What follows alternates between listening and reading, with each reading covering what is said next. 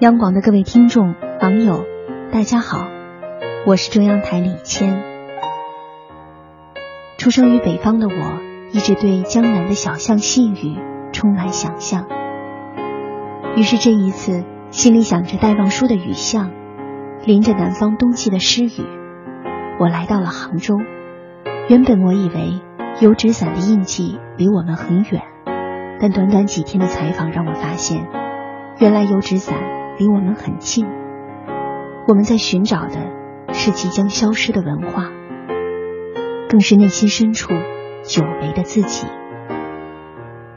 每一个制作油纸伞的地方一定山清水秀，因为这里要有质量上好的竹子。每一个做伞的工艺都显得有点费力，因为都是要纯手工。每一个制伞的工匠。都会有属于他们自己的故事，因为艰辛和漫长。我很喜欢听雨滴在伞上的声音，于是专门录了好多把伞撑开那一瞬间的音响。一把伞一旦撑开，就如同一个人开始了他的生命旅程，一开一合，宛若人的一呼一吸，伞和人一样。是有生命的。做伞要七十多道工序，每一个都要用到手，有时还要手脚并用。所以一把伞做下来，它一定是有了人手指上的温度。伞和人一样，有骨气，有温度。一把伞从选竹子一直到绘画，几十道工序之后，他要迎来自己的第一次收伞。和我们平时收伞的动作是一样的，只不过这第一次收伞收的好不好，可要决定着一把伞质量。伞和人一样，第一次亮相决定着你的高度。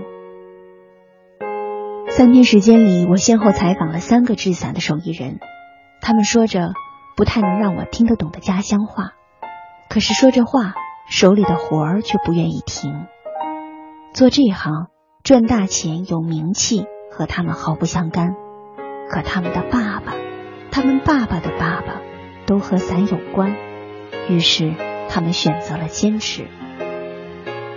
很想和大家说的是一个我稿子里没有提到的采访人，他是我到杭州见到的第一个油纸伞手艺人，也是最后一个和我挥手告别的采访嘉宾。